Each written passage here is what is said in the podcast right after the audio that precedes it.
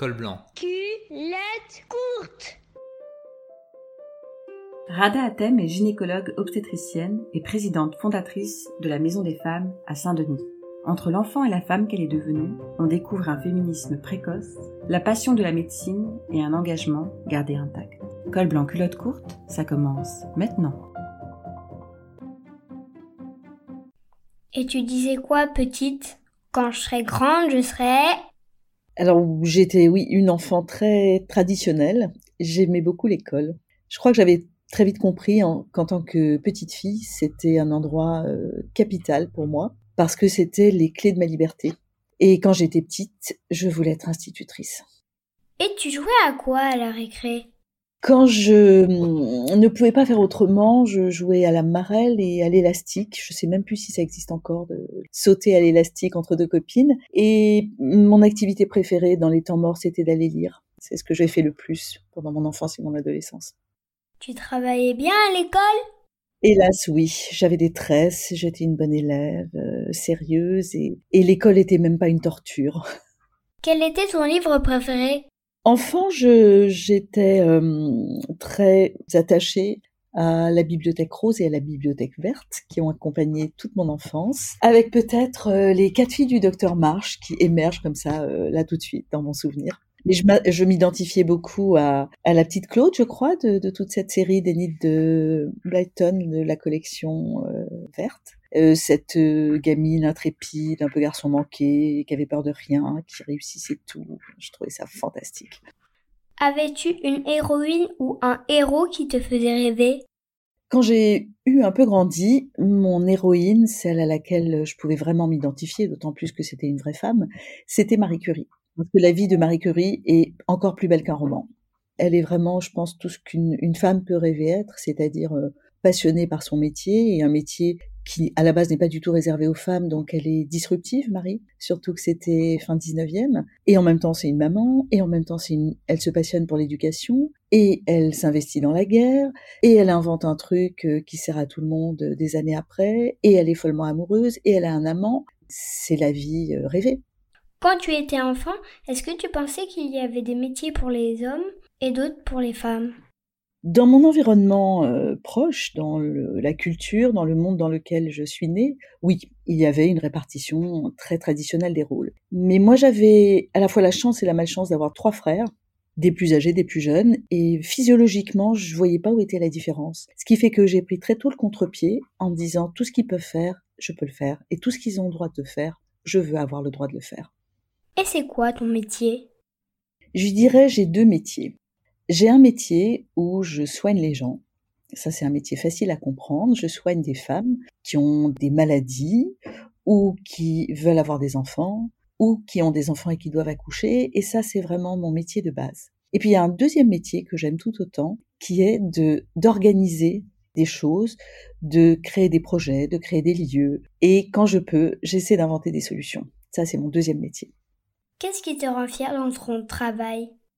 Alors dans, dans ma vie avec mes deux métiers, il y a vraiment deux choses très différentes qui me donnent beaucoup de joie et d'énergie. La première, c'est le retour que peuvent me faire mes patientes. J'en revois parfois dix ans après, vingt ans après, qui peuvent me dire euh, voilà, vous m'avez aidé à avoir un enfant, vous étiez là le jour de mon accouchement et jamais je n'oublierai parce que c'était incroyable. Et ça, pour moi, c'est le plus beau cadeau, je crois. Et puis dans mon autre métier, quand je vois euh, une structure que j'ai contribué à faire émerger, une équipe qui fonctionne bien, qui est heureuse de travailler, c'est quelque chose qui m'apporte aussi une très grande satisfaction. Qu'est-ce que tu as trouvé difficile dans ton parcours?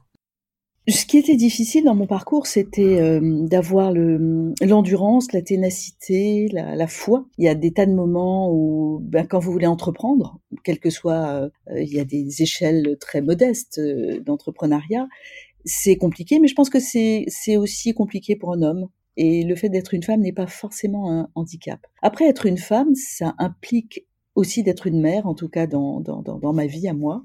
Et c'est quand même compliqué, hein, on ne peut pas le nier que avoir des enfants, être enceinte, être en première ligne pour la charge mentale éducative, même si les hommes progressent, c'est indéniable, ça reste quelque chose avec lequel il faut composer. On peut pas faire comme si on n'avait pas d'enfants. Et c'est pour moi la principale différence euh, entre une carrière bien remplie de femmes et une carrière bien remplie d'hommes. Tu dirais quoi à l'enfant que tu étais? Alors, je lui dirais deux choses. Je lui dirais, t'as bien fait de bien travailler à l'école, parce que ça t'a permis de faire ce que tu avais envie de faire quand t'es devenue grande. Mais peut-être que t'aurais pu t'amuser un peu plus, c'est dommage. Qu'est-ce que tu dirais aux petites filles qui écouteront ce podcast? Être une petite fille aujourd'hui, c'est quand même un moment incroyable parce que des générations de femmes ont fait en sorte que aujourd'hui on a tous les choix, qu'aujourd'hui plus rien n'est choquant, en tout cas ne devrait l'être de la part d'une petite fille, que tous les rêves sont permis et pour reprendre une pub connue, le ciel est la seule limite. Alors vas-y, fonce petite fille. Et aux garçons Alors les petits garçons, c'est une autre histoire je leur dirais, même si ta maman t'a dit que tu étais un dieu, un roi, un prince, n'oublie pas que tu vaux exactement la même chose qu'une petite fille. Ton parcours, tu dirais qu'il est? Mon parcours est chaotique et passionnant parce qu'il m'a permis de toucher plein de monde, euh, j'ai touché le monde euh, évidemment de la, santé publique, j'ai touché le monde de l'association quand j'ai travaillé à la maternité des Bluets, le monde de, de, de l'engagement syndical, et j'ai aussi travaillé avec des militaires. Donc je crois que j'ai fait 360 euh, pour toutes les dimensions du métier de médecin. Mais il y a beaucoup de moments forts dans ma vie, parce qu'elle a été finalement assez chaotique. Le premier moment fort, c'est effectivement de vivre dans un pays extrêmement instable et d'être percuté en pleine adolescence par une guerre civile. Ça, c'est quelque chose qu'on évidemment ne peut pas oublier. Deuxième moment fort, j'arrive à Paris pour faire des études, une ville que je ne connais pas, et je fais des études compliquées. Donc ça, c'est aussi euh, des moments très structurants. Autre moment fort, euh, la naissance de mes enfants bien sûr, la réussite à l'internat qui garantissait le fait de pouvoir exercer exactement la spécialité que j'avais envie d'exercer. Et puis pour finir, ce, dernier projet que j'ai démarré très modestement à partir de, convictions personnelles, cette maison des femmes qui est aujourd'hui un, modèle, qui fait aujourd'hui euh, euh, énormément euh, parler d'elle, qui devient comme un acteur dans la vie politique et en tout cas pour l'autonomie des femmes et pour leur santé sexuelle. Je m'y attendais pas du tout et je trouve que c'est un cadeau de fin de vie professionnelle euh, extrêmement joyeux. La seule arme des enfants contre le monde, c'est l'imaginaire. Col blanc, culotte courte revient très vite. Un podcast en derby.